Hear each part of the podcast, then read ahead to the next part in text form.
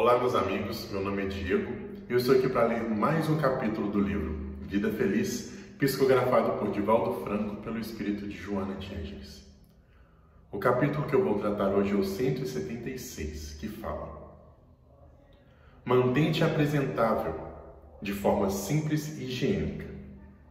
Confunde-se muito humildade com imundície, dando-se margem a descuidos lamentáveis. Da mesma forma, se pensa erradamente que boa apresentação pessoal é requinte ou moda afetada.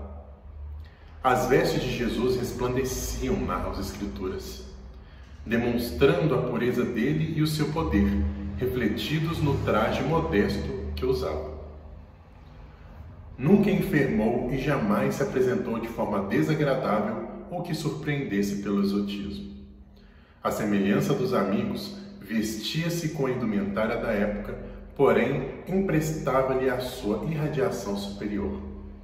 O teu magnetismo se exteriorizará, acentuando ou diminuindo a tua aparência, que te merece o zelo competente. Essa leitura, então, meus amigos, fala da necessidade de cuidar, de cuidarmos também do nosso corpo. A nossa alma se encontra cativa e necessita da matéria, então ela necessita do corpo físico. Então é necessário que nós possamos cuidar e zelar por este eh, envoltório sagrado e tão importante que, que Deus nos provém, né?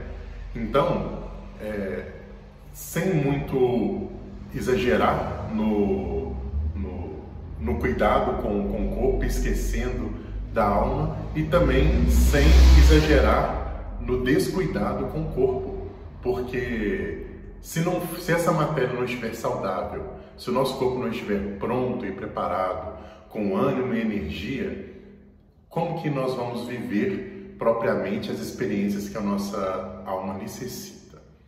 Então ele dá um exemplo, ele dá o exemplo do nosso maior mestre, nosso maior exemplo, que é Jesus Cristo e essa mensagem aqui fala que, independente da roupa que você usar, independente do cuidado que você tiver, isso tudo, essa matéria toda, ela será, ela vai refletir o que de dentro você traz de bom ou não. Então não adianta se a gente se vestir muito bem, se a gente tiver aquele cuidado, é, for para academia todos os dias, tiver aquele corpo é, escultural, se a alma não, não estiver vibrando de acordo com, com, com as leis divinas. Então é importante nós cuidarmos sim, porque esse é um veículo. Imagine se nós tivermos um carro, não cuidarmos, não formos dar manutenção nesse carro, é, aonde ele vai nos levar? A lugar nenhum. Então é necessário que a gente possa dar manutenção no nosso veículo carnal, para que a nossa alma possa sim experimentar e gozar das, das oportunidades que Deus nos dá através da carne. Então, meus amigos, eu agradeço mais uma vez por estarmos aqui fazendo essa reflexão e até a próxima. Tchauzinho.